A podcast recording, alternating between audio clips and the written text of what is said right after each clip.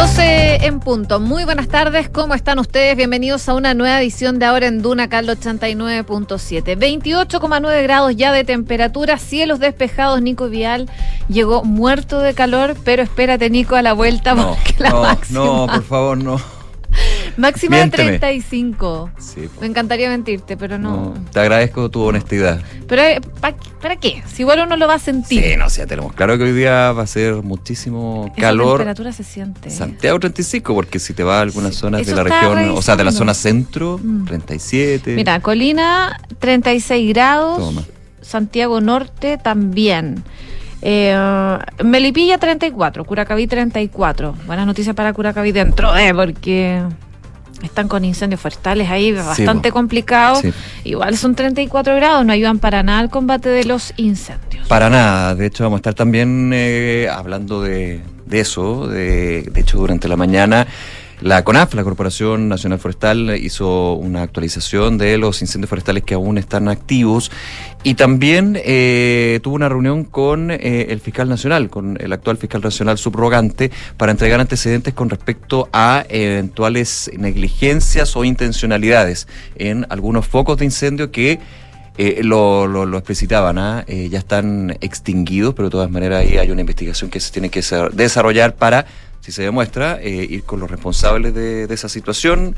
Vamos a estar contándoles de qué se trata eso y también en eh, los pronósticos, más que los pronósticos, como el plan que están desarrollando, porque claro, con un día así, con tanto calor, con baja humedad, con viento en alguna zona, es complejo. Oye, vamos a estar hablando también de la del nombre que postuló el presidente Gabriel Boric para ¿eh? fiscal nacional. Sorpresivo, porque no se esperaba Marta Herrera. Se sabía que las dos mujeres, las dos cartas femeninas eran las favoritas del Y gobierno Marta Herrera en especial. y Marta Herrera en Es especial. sorpresivo que finalmente se, se persevera en esto. Que claro, porque los senadores les decían que, que ya tenían por lo menos sus preferencias al respecto y no era Carta Herrera una, o sea, Marta Herrera una de ellas. Así que eh, es sorpresivo y vamos a ver cómo se vota finalmente el lunes cuando el Senado tenga que votar la carta que propone el presidente Gabriel Boric y que necesita 33 votos para poder ser aprobada y no tener este traspié que tuvieron con José Morales. Claro, se le preguntó a la ministra Marcela Ríos por la crítica que existe con respecto a que sería una continuidad del ex fiscal nacional Jorge Abbott y dijo que eso era no era así, digamos, No, lo descartó completamente de plano. Eso también eh, actualizamos un poquito lo que está sucediendo en términos del proceso constitucional. Recordemos, la próxima semana eh, debería ingresar, por ahí escuché que el lunes, eh, el proyecto de reforma constitucional, que se sigue redactando con un grupo de asesores a nivel transversal, donde hay que entrar al detalle. Uno de ellos, por ejemplo, que ha sido quizá el más comentado en los últimos dos días, si va a haber remuneración para los expertos y expertas. Ese es un tema, pero hay varios más. Y también hay señales políticas que podrían ir complejizando la discusión legislativa, que desde eh, la Cámara Alta y la Cámara Baja se espera sea rápida, justamente para eso se dio el acuerdo. De hecho, desde eh, el Frente Oficialista, Comunes eh, ha mostrado su mirada negativa al respecto y habló el presidente de la Cámara mm, de Diputadas y Diputados, Vlado Mirosevic, dijo cuando un partido comprometió su palabra es exigible y yo lo voy a exigir. Mira. Imagínate. Oye, y en el ámbito internacional vamos a estar hablando de Cuba, Nicaragua y Venezuela que apoyaron el autogolpe de Pedro Castillo y están mostrando su solidaridad con Cristina Kirchner, ahí en Argentina. Y se están uniendo estos tres países para mostrar apoyo a eh, el ex presidente de Perú y la vicepresidenta argentina que fue condenada por un caso de corrupción. Y también vamos a estar contándoles de la situación en Ucrania porque están denunciando que existen cámaras de tortura para menores en Gerson. Una situación bastante preocupante y que está encendiendo las alarmas a nivel internacional. Noticias del deporte, por supuesto, enfocado a lo que va a ser la gran final del Mundial de Qatar 2022 el domingo eh, A las 12. a las 12, gracias, que tenía como la duda. 12 de la tarde, hora chilena, Francia-Argentina. Tremenda estar final con el actual campeón y con quiere finalmente levantar después de tantos años la copa, la selección argentina. Y Lionel Messi, en lo que dicen mucho ya es la última oportunidad que tiene la pulga. Vamos a estar con la Fran Ravizza también haciendo ahí las comparaciones de las figuras. Las comparaciones siempre son odiosas, pero No, vale la pena hacerlo. pero desde la estadística y desde también cómo se puede proyectar esta gran final que se va a dar el día domingo. Oye, tenemos pregunta del día. Dice así: Camioneros advierten que aplicar máxima alza permitida de tarifas en las autopistas es una invitación a un estallido en las rutas. ¿Qué te parece? Alternativa 1, amenaza de camioneros. Alternativa 2, tienen razón. Alternativa 3, hay que subirlas. Y alternativa 4, me da igual. Pueden votar eh, con nosotros en duna.cl y también en nuestras redes sociales arroba Radio Duna. Quique Yavar, muy buenas tardes. Buenas tardes. ¿Qué tal? ¿Cómo estás, Quique? Bien, ¿y ustedes? Bien. ¿Cómo Qué te bueno. trata la vida? Ahí. Eh, me ha tratado mejor. Ah, Suele pasar. Pero fin de año también. es Sí. jueves, es jueves, piensas.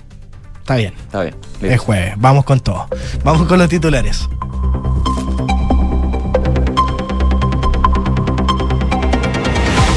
El Ministerio de Salud informó 4.062 casos nuevos de coronavirus y 42 fallecidos registrados, según cifras informadas por el DEIS. La positividad nacional llega al 13,25%, luego que se informara el resultado de más de 24.000 exámenes entre antígeno y PCR.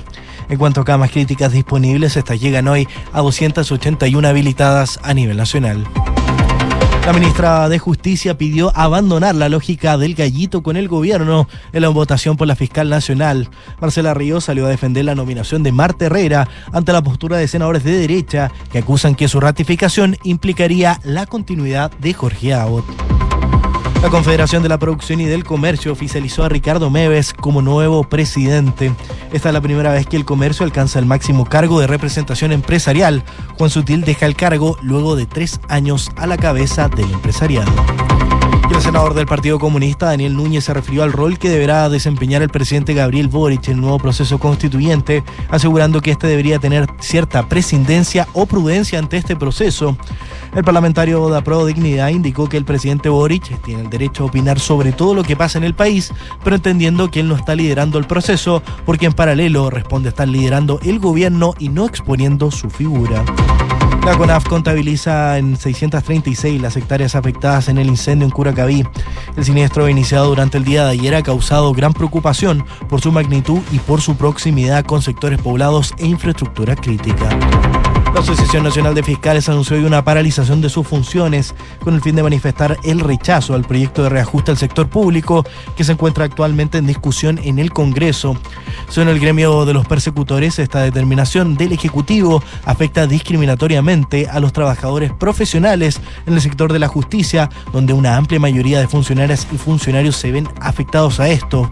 En paralelo a esto, el gobierno descartó modificaciones a la iniciativa que se tramita en el Congreso. Través de un comunicado, los persecutores aseguran, perdón, el futuro canciller de Lula da Silva confirmó que Brasil establecerá las relaciones con Venezuela a partir del primero de enero. El anuncio supone un cambio de la estrategia de Brasilia en política exterior, puesto que el gobierno de Jair Bolsonaro reconoce como presidente legítimo al opositor Juan Guaidó. Y aumentan a ocho las muertes en Perú en medio de las violentas protestas contra el nuevo gobierno. Los manifestantes exigen la renuncia de Dina Boluarte y la convocatoria adelantada de elecciones. El Ejecutivo declaró, eh, declaró el estado de emergencia por 30 días. En paralelo a esto, el gobierno argentino solicitó el restablecimiento de los mecanismos democráticos con la mayor rapidez posible en el Perú, tras la salida de Pedro Castillo. Estas declaraciones ocurren días después de que Ejecutivo trasandino, en compañía de los gobiernos de México, Colombia y Bolivia, expresaron su apoyo al destituido presidente Pedro Castillo. Gracias, Quique. Gracias a ustedes. Nos vemos. 12 con 8. Oye, lo comentábamos, altas temperaturas se van a registrar el día de hoy, 35 grados acá en la capital, puede quemadas en algunas zonas de la zona central del país, algo que no ayuda los incendios forestales. Y por supuesto, a propósito de eso, es que el director de la CONAF dio a conocer que los incendios eh, que se han registrado sobre todo en el Maule, en la región metropolitana, en O'Higgins y en Quintero, dice, fueron provocados por el mal estado del tendido eléctrico en la zona. Eso se está dando a conocer hoy día. Esos antecedentes ya fueron entregados por la autoridad junto al gerente de protección contra incendios forestales de la corporación a la Fiscalía Nacional.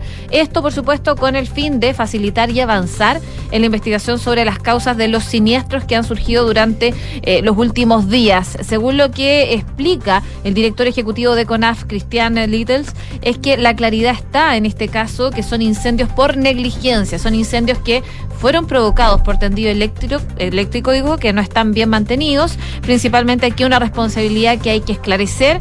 ¿Quiénes son los responsables de tener los tendidos eléctricos? Evidentemente son las empresas que entregan la energía. mientras que durante la instancia el gerente de protección contra incendios forestales se refirió a la situación en particular de Curacautín, eh, un incendio que ya ha consumido 1.500 hectáreas. Él dijo que ayer eh, se tuvieron que concentrar en la protección de casas, había una amenaza inminente a más de 11 casas, hubo gente atrapada eh, por la rapidez con la que el incendio avanzó y con las medidas nulas preventivas y mitigatorias que tienen en el sector. Había solo un camión de acceso, eh, un camino de acceso, el mismo camino para salir y la gente quedó atrapada. Por lo tanto, tuvieron que desviar todos los recursos humanos y materiales para poder proteger y evacuar a la gente. También Pablo Lobos enfatizaba sobre su preocupación sobre el combate del siniestro ante las altas temperaturas que les comentábamos se pronostican para el día de hoy. Eh, dicen que hay un incendio complejo, eh, topográfico con las condiciones climáticas que tenemos hoy en día y lamentablemente creen que eh, se puede complejizar bastante los incendios, eh, sobre todo lo que se están generando en la zona central del país a propósito de estas altas temperaturas que no ayudan en nada en el combate de los incendios. Pero hay novedades entonces respecto a las responsabilidades. La CONAF asegura que cuatro por lo menos de estos incendios fueron provocados por el mal estado del tendido eléctrico. Claro, algo que recuerda, eh, por ejemplo, los mega incendios, como se denominó en su minuto. ¿ah? Esa situación estuvo bien presente y hay una responsabilidad de las empresas. Hay que parar la investigación. Por eso también la reunión con el fiscal nacional. Habrá que ver si la Fiscalía Nacional ah, designa un persecutor, un fiscal exclusivo para este tipo de casos. Habrá que ver qué pasa con eso. Eh, tú actualizabas eh, lo que se mencionó, José, con respecto a los incendios en Curacautín. También hubo una actualización de la situación en la comuna de Curacaví. 536 eh, hectáreas que ya han sido quemadas debido al incendio forestal que aún se encuentra en eh, combate. Eh, la Oficina Nacional de Emergencias señaló que esto se registra en el Fondo Karen, se presenta cercano también a sectores poblados, infraestructura crítica, por lo que la delegación presidencial de la región metropolitana declaró el miércoles alerta roja en la zona, alerta roja por supuesto que se mantiene activa. La CONAF de hecho está trabajando con varios equipos, eh, brigadas, técnicos, retroexcavadoras, camiones de aljibe, entre otras. Eh, una vez detectado este incendio, de hecho, ayer se desplegaron tres brigadas de CONAF, dos camiones cisterna, una retroexcavadora, cuatro aviones cisterna, helicópteros, aeronave de coordinación para combatir las llamas. Eh, de acuerdo al último resumen dado a conocer a través de la ONEMI, se han reportado un total de, a nivel nacional, 34 incendios forestales a esta hora, de los cuales 8 se encuentran en combate, 1 bajo observación y 25 controlados. 12 con 12, cambiamos de tema. Eh, habló hoy día la ministra del Interior, Carolina Toá, y estuvo participando en un seminario de espacio público donde se abordó el tema de la seguridad, por supuesto un tema eh, de su cartera.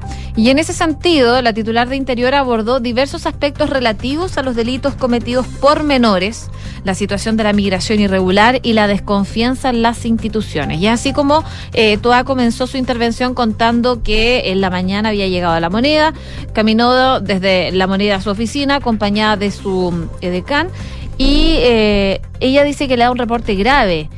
Y entre lo, lo, que entró a la moneda y se sienta en su oficina, dice, han muerto tres o cuatro personas y varias de esas muertes, dice, me dan ganas de sentarme en el camino porque son un tipo de asesinato como de las películas que antes uno no escuchaba en Chile, decía la, la ministra del Interior, cuando había eh, uno, estábamos ocho meses hablando de él, ahora no alcanzamos a hablar un día porque el día siguiente hay otro. Y en esa línea, la secretaria de Estado contó que en lo que va de este año, del 2022, que ya se está terminando, se han cometido 885 homicidios, de los cuales 506 han sido con armas. Y también abordó el rol que están teniendo los menores de edad en hechos delictuales, algo que hemos visto mucho en las encerronas, por ejemplo. Bueno, ella dice, los menores de edad no han aumentado su participación en los delitos, pero sí en los delitos violentos, sí en los robos con violencia y en los homicidios. Y muchos de los delitos que vemos a estas alturas de menores son entre menores, o sea, menores que se asesinan unos a otros. Mm. A juicio de ella, eh, la sensación de impunidad está muy asociada a delitos de menos gravedad, pero la sensación de que no hay capacidad de sanción y el recurso de cárcel, que está tan instalado en el debate público como la solución a todos los problemas, es porque al final es lo único que la gente logra percibir como una sanción que a fin de cuentas funciona, porque dice todas las otras parecieran quedar en nada o conducir a ninguna parte. Y en ese sentido, la ministra abordaba dos problemas principalmente que están hoy en la realidad chilena. El primero, la migración irregular y el segundo, relativo a la crisis de desconfianza en las instituciones. Y ahí toda explicaba que lo que es un hecho es que cuando un extranjero está implicado en delitos es como el delincuente desconocido. Cuando uno dice el miedo a lo desconocido. Bueno, mm. el miedo al delincuente desconocido es aún mayor, explicaba la, la ministra. El tema migratorio hay una parte que está asociada a la percepción Em, o a estos, incluso prejuicios que hay una parte asociada a datos que empiezan a observar y que es la llegada junto con la migración que trajo entre medio, por supuesto, a personas que venían con agendas criminales, de estrategias criminales que eran poco habituales en Chile y dice que a estas alturas podemos dar como por un hecho que, se han traído a Chile estrategias criminales que no conocíamos y que son particularmente escabrosas y que causan mucho temor. Bueno, es parte, fue bastante extenso lo que habló la, la ministra del Interior, Carolina Toa, pero ella fue bastante enfática en decir que los delitos no están aumentando la cantidad de niños y niñas y adolescentes involucrados en carrera delictual no está creciendo. Es un problema complejo, pero no es un problema que tenga dimensión que esté desatada, decía la ministra del Interior. Ha apuntado mucho el, perdón, el Ministerio del Interior, eh, el Ministerio Público. ¿Te acuerdas que hubo ahí una discrepancia en los datos? Sí, pues. Entre, entre, los, los de carabineros, los de. Los de la fiscalía y los del gobierno. Sí, que es un tema que está de hace rato y se ha tratado de poder solucionar, pero claro, más, más allá, porque que los datos sean distintos, uno diría, bueno, pero el número no, pues porque finalmente para poder hacer una política efectiva de prevención tienes que tener la realidad clara. Pues entonces, si los números no cuadran entre uno y otro, dependiendo de cómo se mire el prisma, digamos, hay, hay, un problema. y otro tema, el del imputado desconocido. Desde el Ministerio del Interior y la Fiscalía se ha hablado muchísimo de esto, que es un fenómeno que se está dando en el último tiempo. que es el imputado desconocido en la práctica? Por ejemplo, en delitos de homicidio, cuando no sabes quién mató al otro antiguamente, hace varios años, eso no sucedía porque los delitos con homicidio tenían no como objetivo final la gran mayoría del homicidio, terminaban ahí y había una denuncia y se podía procesar a la persona, investigar y con todos los de la ley. Ahora no. Y esto pasa, por ejemplo, en los casos de ajustes de cuentas, mm. donde no hay una denuncia, porque sabemos que ahí la situación se da por hechos de eh, pelea entre bandas rivales u otro, y como no hay un imputado desconocido, la fiscalía está más o menos atada de mano y tiene que generar una investigación con otros elementos para poder llegar al causante de ese homicidio. Ese es un tema que está ahí bien presente y se está tratando de abordar, que es algo relativamente nuevo, no ahora este año, pero sí de hace un buen tiempo. Pero que hemos visto igual harto este último tiempo. Sí, ese es el punto. Mm. Es el punto. 12 de la tarde con 17 minutos. Cambiamos de tema. Proceso constituyente. Yo les comentaba, se espera que, el, eh, que ingrese en los próximos días la reforma constitucional para habilitar este nuevo paso del proceso constituyente con un consejo constitucional, con un comité de expertos, con una comisión de arbitraje, eh, con varios elementos que ah, tienen varias diferencias. Esto tras el acuerdo que finalmente suscribieron eh, la gran mayoría de los partidos con representación parlamentaria o movimientos movimiento porque Demócratas también es un partido en, conformación, en creación, pero tiene dos senadores. Ahora, eh, se empiezan a, ver los, los, temas en términos de los detalles, por ejemplo, remuneración de expertos, pero también cómo van a estar los votos. Y si la discusión se va a alargar por indicaciones que ingresen ciertos partidos. Del Partido Republicano, de hecho, se dijo que se van a ingresar indicaciones, que se va a votar en contra de la reforma, pero que igualmente se va a participar de la comisión de expertos designando los propios. Ok. Eh, pero desde el frente, claro, porque Republicano, recordemos, se, bajó de la mesa desde el principio, mm, señalando que, de hecho, José Antonio Carlos, lo vamos a comentar después, dice que este es un segundo error este proceso. Pero eh, desde el frente oficialista no está tan saldada la cosa. Desde el Partido Comunista se dice que se va a aprobar, desde la gran mayoría del Frente Amplio también. Socialismo democrático, para qué decir. Pero ayer hubo voces desde comunes donde se ponían algunas dudas. Eh, de hecho, la directiva nacional y las parlamentarias de comunes anunciaron este miércoles que estaban disponibles a hacerle mejoras debido a excesivos elementos de tutelaje, lo que fue ratificado durante la tarde en una entrevista en el Mercurio por el presidente de comunes, Marco Velarde. Decía, eh, y esto obviamente dice, está criticando el acuerdo y podría cambiar varias cosas. Y eso es un problema para lo que es el acuerdo en sí.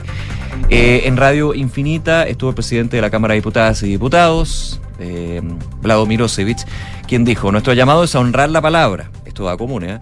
si una vez firmado el texto, porque está firmado también por el representante de Comunes, de Comunes, Marco Velarde, cada uno empieza a ver cómo lo cambia, eso es salirse del acuerdo. Me parece grave, dijo el presidente de la corporación, que aquellos que firmaron materialmente el acuerdo, presidentes de partido, hoy estén diciendo que le van a hacer cambios. Eso me parece inaceptable, decía el presidente de la Cámara Baja.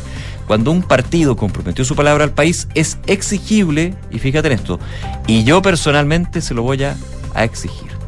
Con respecto a las críticas de sectores de izquierda sobre el acuerdo, porque hay algunos que nadie quedó 100% contento. No, y eso pero era, lógico, si piensa todo el tiempo que se demoraron en poder lograr un acuerdo. Y con miradas completamente distintas. Totalmente distintas. De hecho, desde el presidente Boric hablaba de, bueno, tendremos un acuerdo imperfecto, pero acuerdo al fin y al cabo, y eso también ha sido tomado por varias fuerzas políticas. Eh, con respecto a las críticas de izquierda sobre el acuerdo, eh, el diputado Mirosevic decía, hagamos una autocrítica, hay que gente responsable de que se haya perdido el plebiscito. Cuando uno pierde tiene que ser buen perdedor. Hay que valorar hoy que haya un nuevo proceso constitucional con un órgano 100% electo, los, lo que nos costó mucho conseguir. Ahí está. Bueno, a propósito de lo que se viene ahora en adelante, ya muchos están buscando expertos para sumarse a, este proceso que se avecina. Y ayer lo contábamos, desde Demócratas estuvieron reunidos con el ex presidente Eduardo Frey y el ex presidente Eduard, eh, Ricardo Lagos este partido en formación que es Demócratas, se juntó también hoy día, además, con la expresidenta Michelle Bachelet. Esto con el fin de manifestarle la importancia de que los ex jefes de Estado colaboren con su experiencia en este nuevo proceso constituyente y sean parte por supuesto, de este futuro Consejo de Expertos. Según lo que explicaba Jimena Rincón, que ha sido la que ha encabezado estas reuniones en general con los exmandatarios, dice que se sentía muy complacido de que esta reunión con la expresidenta Michelle Bachelet pudieran conversar sobre el país, sobre los desafíos que tienen y la verdad es que la disposición de la exmandataria es a colaborar, a poder estar donde pueda ser útil y eso se agradece y se valora, decía Jimena Rincón. Eh, mientras que el senador eh, de Demócratas, también Matías Walker, se mostró contento con el encuentro, afirmando que él habían expresado su petición de que pueda aportar en este nuevo proceso constituyente. Después del acuerdo por Chile, los expresidentes y expresidentas de la República tienen una visión de Estado mucho eh, más que aportar para la historia. Parte entonces de la reunión que se sigue gestando por parte de Demócratas, que es el que está haciendo estas reuniones con exmandatarios para ver eh, el ánimo que hay para eh, sumarse a esta iniciativa y ser parte del Consejo de Expertos. Al que no le gustó la idea de que se sumen los expresidentes. No son eh, pocos. ¿Ah? Que no son pocos. Que no son pocos, pero uno de ellos que, que lo acaba de decir, eh, José Antonio Cast, el fundador del Partido Republicano y el que fue también abanderado presidencial del partido, no le gustó para nada que los expresidentes sean parte de esto. Hablaba de un tremendo error. Esto luego de que, como les comentaba, hayan algunos partidos eh, como demócratas que han impulsado la idea de que exmandatarios como Eduardo Frey, Ricardo Lagos, Michelle Bachelet y Sebastián Piñera participen en este grupo de 24 personas designadas por el Congreso. Bueno, José Antonio Cast, eh, ante esta posibilidad, manifestó sus reparos y apuntaba no a los exmandatarios de, de la exconcertación, apuntó principalmente a Sebastián Piñera. Ah. Dice, ha sido bueno que el expresidente Piñera guarde silencio y si quiere actuar en política que lo haga desde un rol distinto, pero no creo que aquel que entregó la constitución anterior a una convención o una asamblea tenga que estar ahí presente, decía José Antonio Cas, que no le gustó para nada esta idea. Más que, a mí me da la impresión, más que de que los expresidentes, es por Sebastián Piñera. Sí, claro, por, por, ser un expresidente de derecha.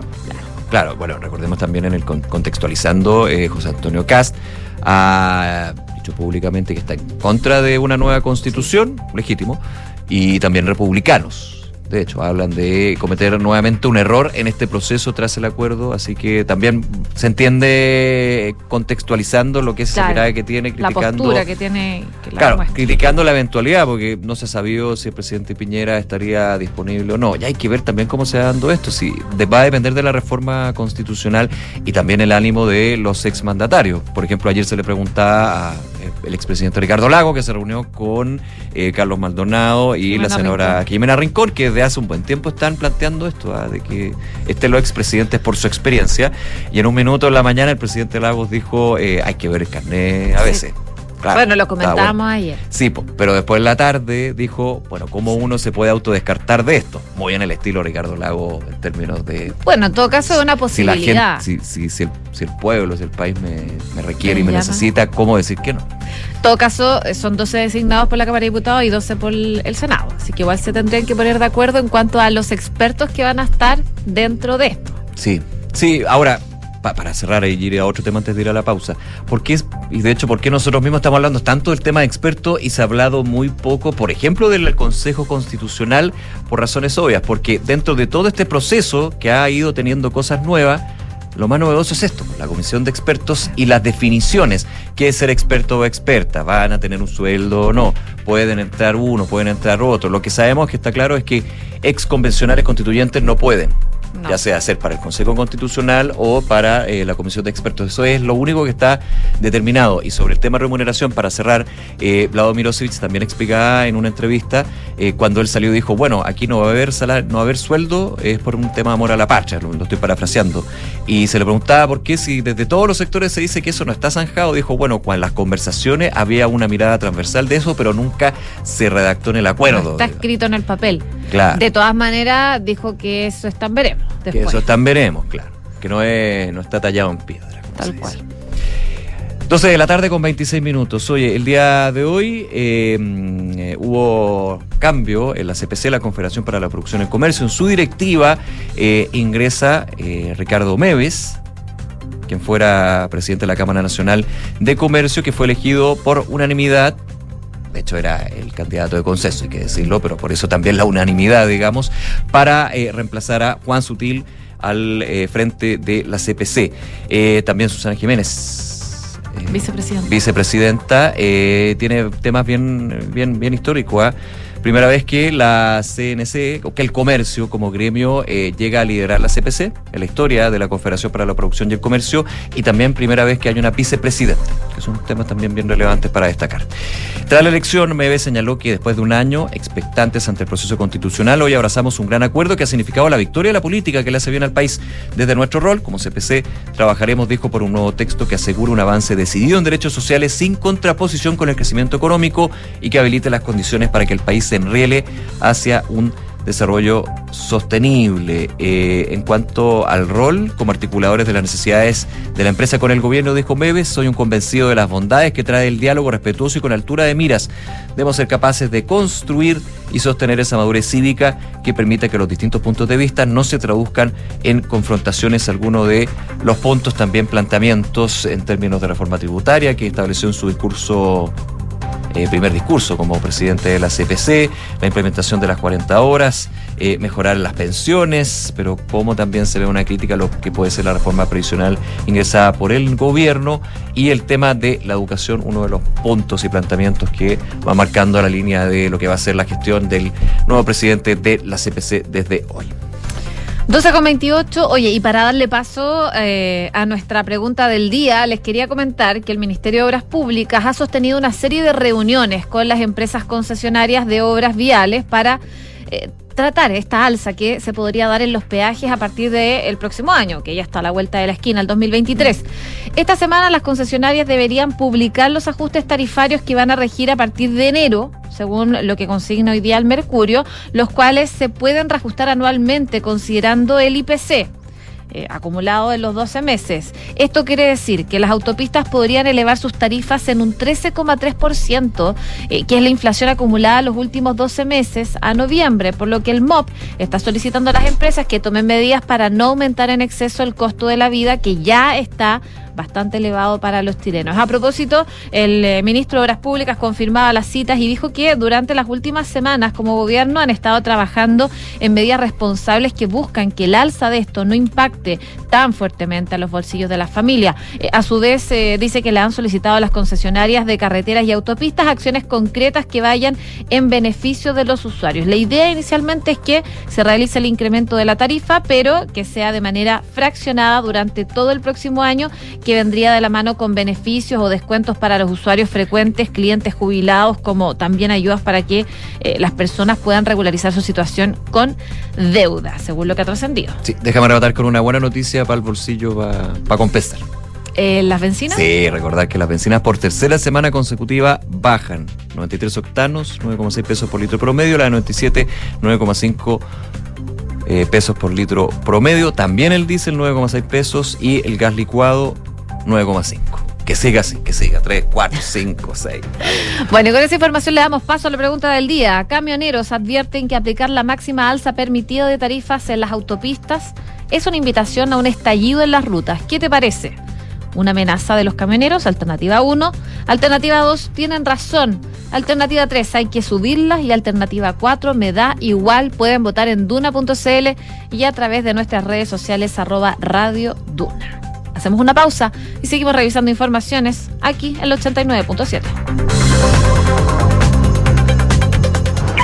1710, 1711, 1712, nuevos árboles plantados. Nuestro compromiso sigue creciendo. Por cada híbrido Toyota que recorra las calles, plantaremos un árbol nativo, que junto a más de 1.700 árboles ya plantados, darán vida al gran bosque Toyota en el sur de Chile. Iniciativa que ayudará a cuidar del medio ambiente y reducir la huella de carbono. Conoce más en bosque.toyota.cl.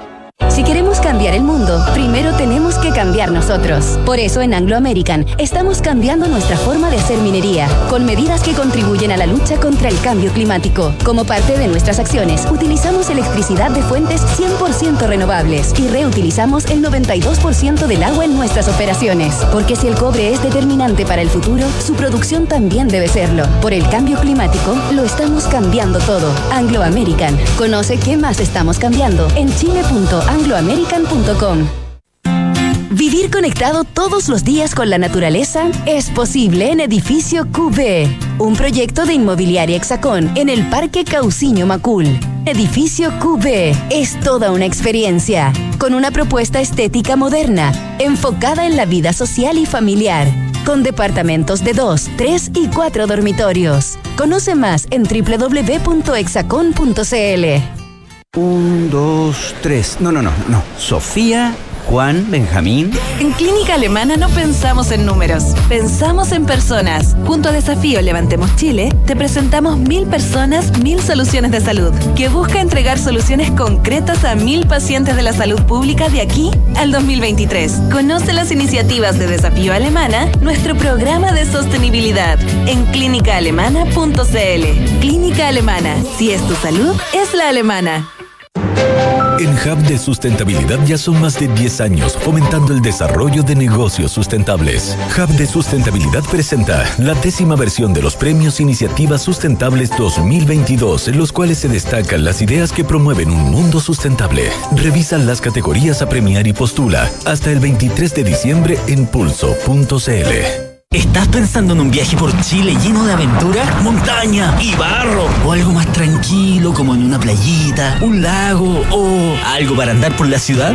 En salfarrent.cl tienes un auto para cada destino. Encuentra el tuyo, Salfarrent.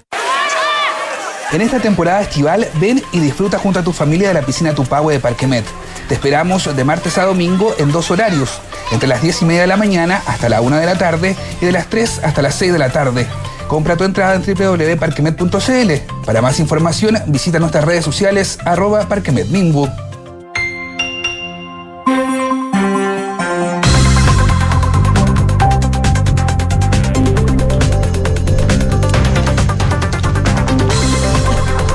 12 de la tarde con 33 minutos. Estamos bien, ¿ah? estamos bien, tranquilo. Vamos con el deporte. Mundial, Qatar. Cortina. Datos, estadísticas y curiosidades. Todo lo que necesitas saber sobre Qatar 2022 está en Duna Mundial con Francesca Ravizza. ¿Cómo estás, Fran? Muy bien, ¿y ustedes? Bien, pues. todo bien. Todo bien. Esperando la final Tenemos del Mundial. final ya. Mundialera. Oye, que va a estar bueno eso. Va a estar bueno. ¿Por quién va, José? Ahora por Argentina. Ahora sí. Ahora sí, ya vamos por. ¿Quién lo en- quién la entiende? ¿Quién la entiende? No, pero que se quede en Me Latinoamérica. vapulearon por yo decir de principio Argentina. No, no, sí. Yo estoy tan arrepentida porque en la polla puse, había puesto Argentina campeona Ya. y al final dije, no, Brasil va a ganar. Oh. Estamos en máquina, Ah, lo pero- cambié. Puse. Totalmente verdad, razonable. El, el ojito el mío. Puse Brasil campeón del mundo, eh, Harry Kane goleador. Puta. Ya, pues, gracias. Ya hizo un, hizo un gol, creo. te. Que te vaya Hizo un- creo que es un gol. Un gol, creo. Ya, pero por lo Listo, menos hizo perdí uno. todos los puntos, ya. Nada ¿A que dónde deposito? ¿A quién le pago? ¿A quién le pago? ¿A quién ya? le pago? Oye, la final del domingo, que es a las 12 del día, Hora chilena. hora chilena, eh, tiene más allá de que eh, Francia va por eh, lograr el bicampeonato, Messi va a jugar su último partido en citas planetarias, Argentina va por la tercera, Francia también, un duelo de estrellas, de estrellas delanteras, Messi versus Mbappé, ambos compañeros en el Paris Saint Germain, un club de la Ligue 1 de Francia, pero de dueños cataríes. Así que también están todos Ah. los ojos de Qatar puestos ahí. Obvio. Están todos los alineados. Va a estar lleno de jeque ese partido. Sí, seguro. Seguro. Va a estar lleno de todo. Oye, eh, solo un paréntesis. Vi un montón de eh, argenti- chilenos argentinos que se compraron pasajes a Qatar para irse el sábado. Chilenos y argentinos. Chilenos y argentinos, chileno, chile- o sea, argentinos viviendo en Chile y argentinos también que se compraron Pero- muchos pasajes Pero para es ir que a Qatar. imagínate si es la posibilidad de que después de tantos años de Ya, pero- Maradona levante la da copa. lo mismo, como Argentina, dijo la ¿cómo ministra de? Economía, la inflación la, nos preocupamos después. preocupamos después, ahora hay que preocuparse